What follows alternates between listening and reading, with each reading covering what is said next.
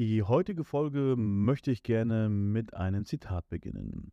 Mittelstand ist keine Frage von Größe oder Kennziffern, sondern von Einstellung und Werten.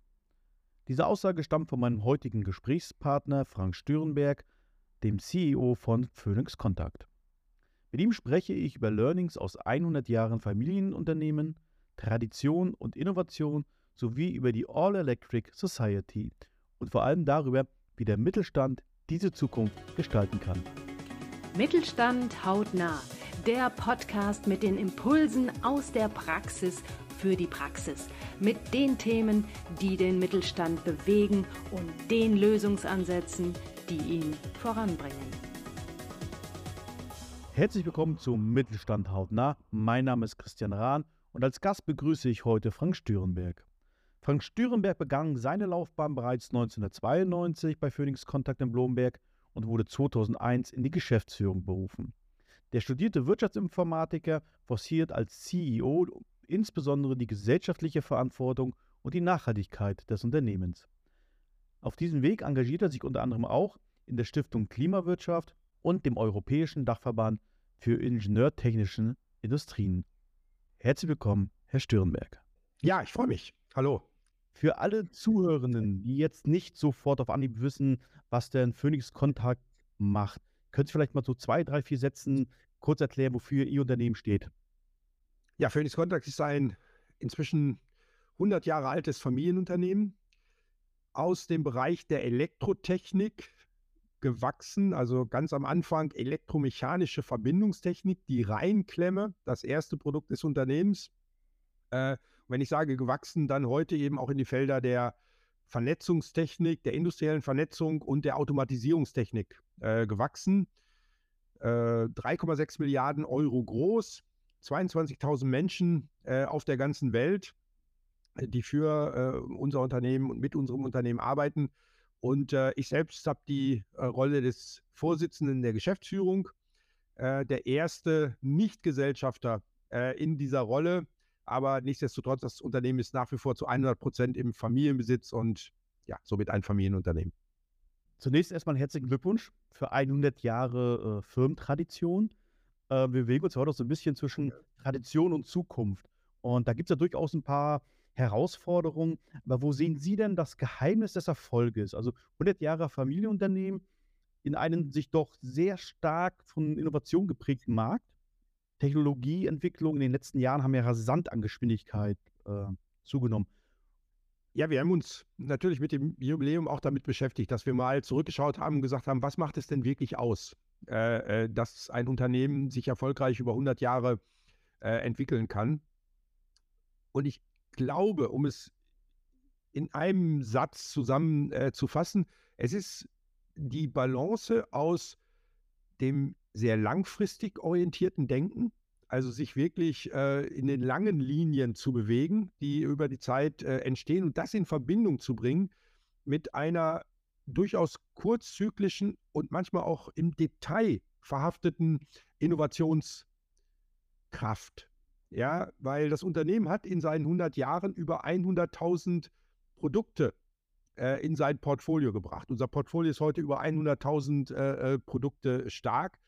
Das heißt, jedes Jahr sind Hunderte, sind Tausende Innovationsideen entstanden und am Ende dann auch in Produkte und Kundenlösungen äh, geflossen. Das ist also schon eine, eine hohe Dynamik. Und auf der anderen Seite hat das Unternehmen letztlich von Beginn an sich nicht nur mit dem Hier und Jetzt beschäftigt und was ist morgen und was ist im nächsten Jahr oder äh, noch, noch kürzer gedacht im, im, nächsten Quartal, sondern eher immer, äh, wie entwickeln wir uns von Dekade von, zu Dekade, von Familiengeneration zu Familiengeneration. Und diese Balance zu schaffen, wenn man die gut hinbekommt, das ist, glaube ich, eine, eine wirklich gute Voraussetzung, ähm, um sich auch in dieser Zeit dauerhaft erfolgreich nach vorne zu bewegen. Also, wenn ich das richtig äh, sehe, ist es eigentlich so, man muss heute die, die Bedürfnisse der Kunden von heute decken, aber sich schon mit den ja, Lösungen der, der Herausforderungen der Zukunft auch schon beschäftigen. Also, gedanklich ist es fast eher der umgekehrte äh, Prozess, dass man sagt, okay, man schafft sich zunächst einen gedanklichen Rahmen. Was glauben wir, wird eine höhere Bedeutung äh, in der Zukunft gewinnen und zwar nicht nur für unser Unternehmen, sondern eben auch für unsere Kunden.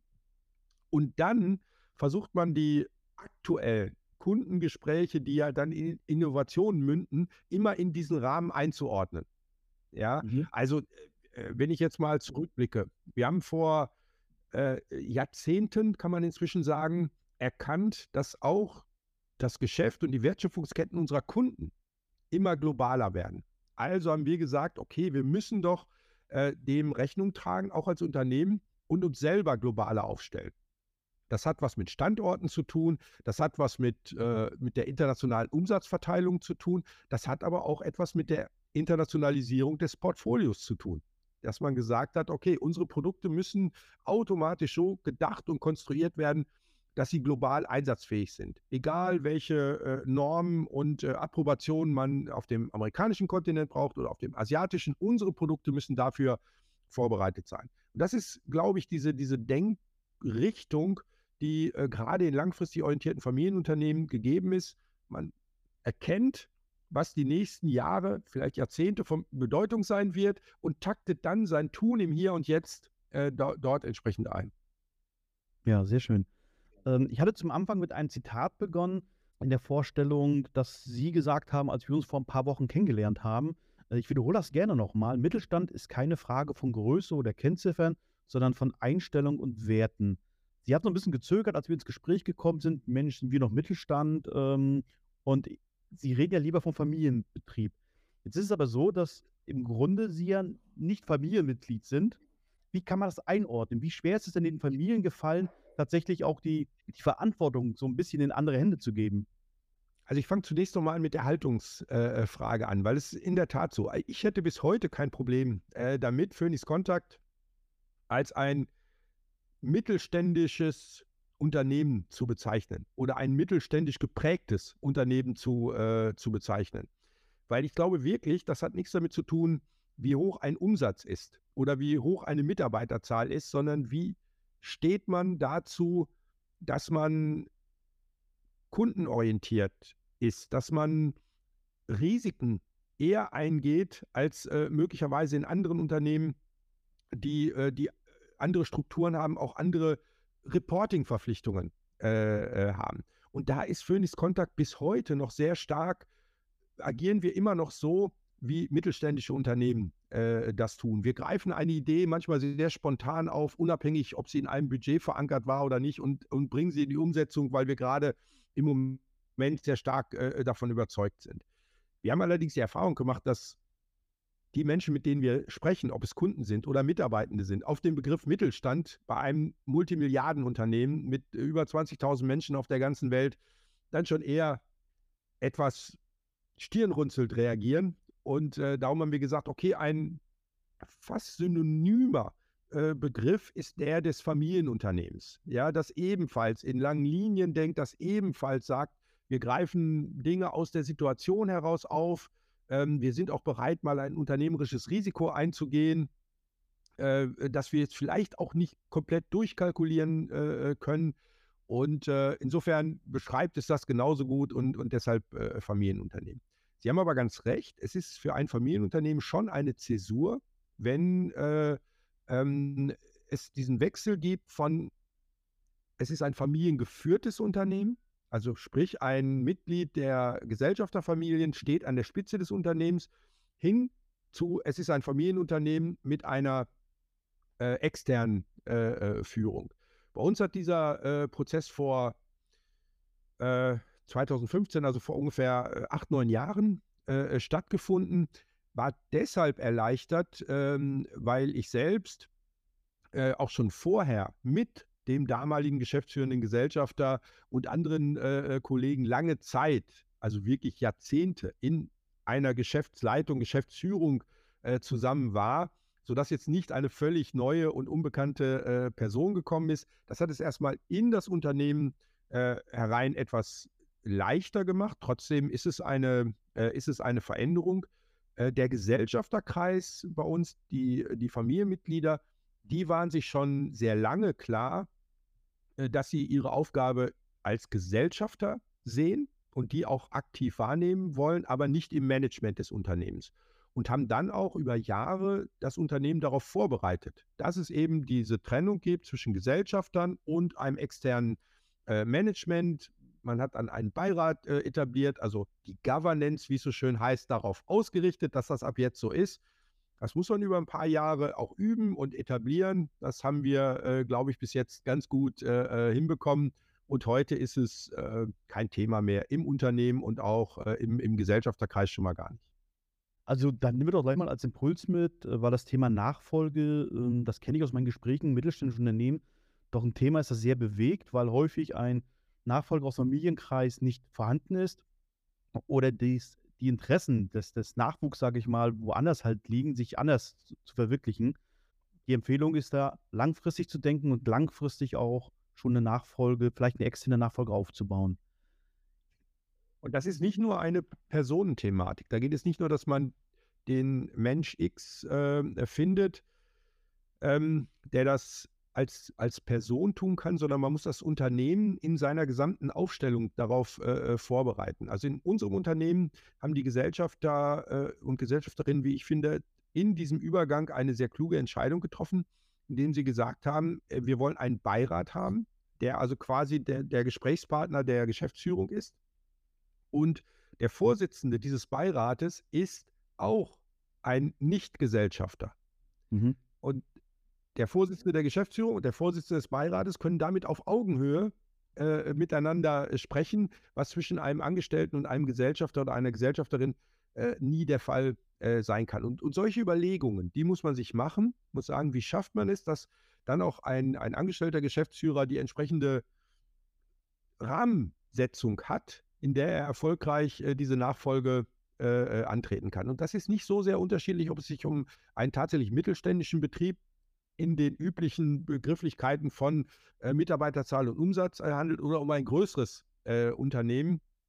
Wenn man einfach nur sagt, okay, Person X, also der Inhaber geht zum Datum so und so und dann kommt jemand und sitzt dann da und das ist eben ein, ein neuer, ein, ein Angestellter, dann könnte das häufig äh, wahrscheinlich problematisch werden. Man muss das wirklich im großen Zusammenhang denken. Ja, vielen Dank. Das ist, denke ich mal, ein wirklich sehr, sehr schöner Impuls, den wir jetzt hier gerade an die Stelle geben. Ich würde jetzt sonst gerne noch auf ein anderes Thema kommen. Gerade äh, wenn ich auf der Hannover Messer war oder auch so ein bisschen die Aktivitäten von äh, Phoenix Kontakt in sozialen Medien verfolge, dann spielt natürlich ein Thema eine sehr, sehr übergeordnete Rolle. Das ist ganz klar sichtbar, nämlich All Electric Society. Können Sie uns zu dem Thema noch ein bisschen was erzählen?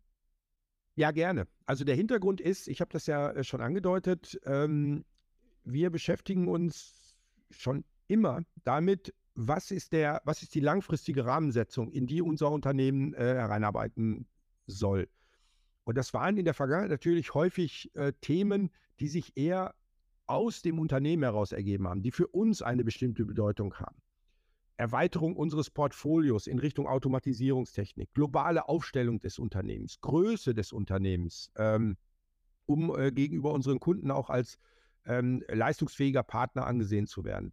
Und genau die Frage haben wir uns auch äh, jetzt wieder gestellt in den vor uns liegenden Dekaden und haben gesagt, was sollte da die Rahmensetzung sein? Aber inzwischen mit der Erkenntnis, dass Phoenix Contact eine Größenordnung hat, auch eine Industrierelevanz hat, eine gesellschaftliche Relevanz hat, dass wir gesagt haben, wir müssen uns auch mit Themen auseinandersetzen, die für unsere Gesellschaft relevant sind. Und was gibt es da für ein größeres Thema als das, wie schaffen wir es, unsere gesellschaftliche, auch unsere wirtschaftliche Entwicklung weiter zu betreiben, ohne Ressourcenabbau in dem Maße zu betreiben, wie es, wie es bisher war und ohne, dass wir so viele fossile Energien verbrennen. Es geht ja nicht darum, dass wir sie einsetzen. Wir werden auch zukünftig noch fossile äh, Energieträger einsetzen müssen, aber wir sollten sie nicht verbrennen ja, weil das ist äh, äh, schädlich in vielerlei Hinsicht. So, und, und das Ganze haben wir für uns diskutiert, natürlich mit dem Blick, den wir als Elektrotechnik, als Automatisierungsunternehmen haben. Wir sind eben nicht Pharma, wir sind auch nicht Agrar. Ja, da gibt es auch viele äh, Fragestellungen zum Thema Nachhaltigkeit, aber wir kommen nun mal aus den Bereichen der Elektrifizierung, Vernetzung, Automatisierung. Und dann haben wir gesagt, okay, was gibt es denn da für Handlungsfelder? Und da gibt es aus unserer Sicht ein wesentliches Handlungsfeld, das sich aus der einfachen Erkenntnis ableitet, dass es einen Energieträger auf der Welt gibt, der theoretisch, technisch und kommerziell in unbegrenzter Anzahl produziert werden kann. Das ist erneuerbar erzeugte elektrische Energie. So, und dann haben wir gesagt, dann sollte es doch gelingen, dass man diese erneuerbar erzeugte elektrische Energie zur Grundlage macht für weiteres Wachstum, für eine Balance aus Wachstum, Wohlstand und Nachhaltigkeit. Und daraus sind für uns drei Handlungsfelder äh, entstanden. Zum einen als Unternehmen dazu beizutragen, dass so viel erneuerbare Energie erzeugt werden kann, wie es irgendwie geht. Durch Wind, durch Solar, durch Wasser, durch Biomasse, alles, alles, was als äh, erneuerbar gilt. Da gibt es viele technische äh, Lösungen, die dafür erforderlich sind. Dann diese erneuerbar erzeugte Energie so intelligent und verlustfrei dahin zu bringen, wo sie gebraucht wird, durch intelligente Netze, durch intelligente Speicherformen, durch das berühmte Power to X, vielleicht auch durch Wasserstoff. Das ist alles äh, Teil dieser Idee. Und dann der wichtigste dritte, das dritte Handlungsfeld, so wenig von dieser erneuerbar erzeugten elektrischen Energie zu verschwenden, wie irgendwie möglich. Also sie so effizient einzusetzen, wie irgendwie nur möglich. So, und das bedarf automatisierungstechnischer Lösungen, das bedarf Vernetzungslösungen und das bedarf überhaupt erstmal Lösungen, die Elektrifizierung weiter voranzutreiben. Äh, da haben wir gesagt, diese drei Handlungsfelder, das ist das, was wir tun wollen. Und dann haben wir das in einer Überschrift zusammengefasst, die natürlich immer eine Verdichtung ist ja, und auch nicht falsch verstanden äh, werden kann. Auch wir glauben nicht an elektrische Flugzeuge, die äh, mit 500 Passagieren nach Amerika fliegen. Aber das ist unsere Idee der All-Electric Society. So viel erzeugen wie geht, so intelligent verteilen und so wenig verschwenden. Drei Handlungsfelder so. Und so wenig verschwenden würde dann auch bedeuten, dass man sagt, okay, ein Flugzeug fliegt vielleicht nicht elektrisch, aber die dann eingesetzten Umwandlungsprodukte elektrischer Energie, also meinetwegen Wasserstoff, auch die dürfen nicht verschwendet werden. Die müssen so effizient eingesetzt werden. Dafür braucht es neue technische Lösungen. Und das sind so die Dinge, an denen wir äh, dann arbeiten, mit Blick auf die Industrie, mit Blick auf Gebäude, mit Blick auf Mobilität. Das sind die Handlungsfelder, die wir für uns unter dem Thema All Electric Society zusammengefasst haben. Ja, wenn man das jetzt so hört, dann denkt man ja auch, Mensch, Mensch da entstehen doch jede Menge Chancen. Ich habe manchmal das Gefühl, dass, dass wir uns als Gesellschaft oder Teile der Gesellschaft, aber auch als Unternehmer schwer tun, diese Chancen zu sehen, sondern wir sehen immer so die Risiken nach dem Motto, um Hilfe, ich habe keinen Strom mehr. Was denken Sie, welchen Ansatz können unsere Mittelständler wählen, dass sie mehr diese Chancen für sich begreifen? Äh, haben Sie da eine Empfehlung? Also, ich will das mal so sagen, dass ist ein, ein Handlungsfeld, an dem auch wir als Unternehmen ständig arbeiten müssen. Wir müssen deutlich machen, dass das, was gebraucht wird, um dieses Zukunftsbild der All Electric Society herbeizuführen, das sind keine Raketenwissenschaften. Das sind nicht die Hyperscaler, äh, die es äh, braucht. Das sind nicht die, äh, die gewaltigen KI-Algorithmen, äh, die gerade aktuell so diskutiert werden. Dafür braucht es zum Beispiel ganz einfache, kluge und gute, qualitativ hochwertige elektrotechnische Installation. Ja, und, äh, und, und davon viel mehr, als wir uns vorstellen können. Wir haben beispielsweise mal eine Berechnung gemacht, dass allein die neuen Energienetze, die es braucht, brauchen 5,5 Millionen neue Schaltschränke. Ja, allein wenn man die so bauen würde, wie wir sie bisher gebaut äh, haben, das würde 30 Jahre dauern.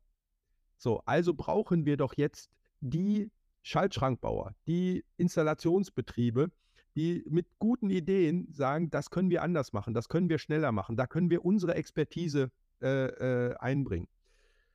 Wenn ich höre, dass Windmühlen oder auch Ladestationen nicht, also sind produziert, die stehen im Lager und nicht an der Autobahn, weil es die Menschen nicht gibt, die ganz normal äh, das Fundament setzen und äh, das Starkstromkabel äh, äh, dahin bringen, dann sind das so unendlich viele Handlungsfelder, wo es einfach Ideen braucht, wie man das schneller, effizienter äh, machen kann. Und das ist doch, das ist doch das Handlungsfeld des Mittelstandes.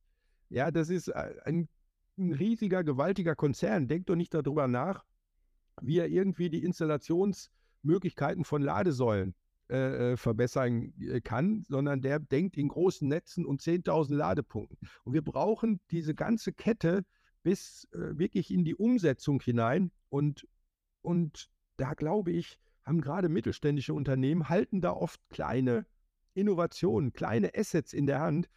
Und dieser Stärke sollte sich jeder bewusst sein. Und das ist die Chance, die ist ihm hier und jetzt. Da muss man nicht diskutieren, ob uns in äh, 30 Jahren die Kernfusion hilft. Ja, mein, wenn sie kommt, ist auch alles, äh, alles super. Im Hier und Jetzt sind es wirklich kleine Geräte, kleine Lösungen, äh, die dazu beitragen, dass wir Momentum bekommen, dass wir schneller äh, werden. Und das ist ganz bestimmt nicht nur das Thema der großen, äh, großen globalen Konzerne. Das ist das, was Mittelstand in Deutschland ist, übrigens auch in gleicher Weise, was solche Unternehmen in Europa ausmacht. Hier halten wir als, als Kontinent mal wieder Technologiekompetenz in der Hand, ja, die eben nicht erst in Amerika im Silicon Valley vorgedacht werden muss, bevor wir dann zehn Jahre später auch was damit anfangen äh, äh können, sondern das sind, das sind Schaltgeräte, das sind Steuerungen, das sind Vernetzungskomponenten, das ist Installationstechnik, die beherrschen wir hier seit Jahrzehnten und die machen wir im Detail immer besser. Und gerade der Mittelstand macht die immer besser. Und das ist die Chance, die, die, wir uns immer wieder jeden Tag nicht einreden müssen, sondern die wir uns vor Augen führen äh, ähm, äh, müssen. Bei uns im Unternehmen wird sie wirklich gesehen, wird sie auch von den Mitarbeitenden gesehen. Das hat eine enorme, auch motivatorische Dynamik äh, ausgelöst. Und ich kann mir das vorstellen, dass das auch in unserer Branche äh, gelingen kann und, äh, und gelingen wird. Und dann ist es vielleicht irgendwann für einen jungen Menschen, egal ob Mann oder Frau oder welcher Nationalität auch immer, interessanter, sich mit dem Thema Installationstechnik von Offshore-Windanlagen zu beschäftigen, als zu sagen, also wenn ich nicht zu Google komme, dann bin ich unglücklich. Ja. Und das ist, äh, das ist die Chance, die wir darin sehen. Ja, finde ich einen sehr, sehr wertvollen Impuls. Der Mittelstand muss sich eigentlich seiner Kompetenz bewusst sein und, und klar erkennen, wie er mit seinen Kompetenzen die Zukunft gestalten kann, um so auch wieder attraktiv zu sein. Gerade auch das Stichwort äh, Fachkräftemangel und das Interesse der Menschen wirklich wieder für mittelständische Berufe, für mittelständische Ausbildung zu wecken. Vielen Dank, Herr Stirnberg. Äh, vielen Dank für Ihre Zeit, für die interessanten Impulse, die Sie uns mitgegeben haben. Wir, wer mehr über Phoenix Kontakt erfahren möchte oder über die All Electric Society, wir verlinken in unseren Shownotes natürlich alle äh, Webseiten, alle Informationen, die wieder zu finden. Und ja, herzlichen Dank, dass Sie uns die Zeit gegeben haben. Sehr, sehr gerne. Und vielen Dank, dass ich hier dabei sein konnte. Weitere Impulse gefällig? Sehr gerne. Klicken Sie in weitere Folgen mit aktuellen Themen, die auch Sie betreffen. Eben Mittelstand hautnah.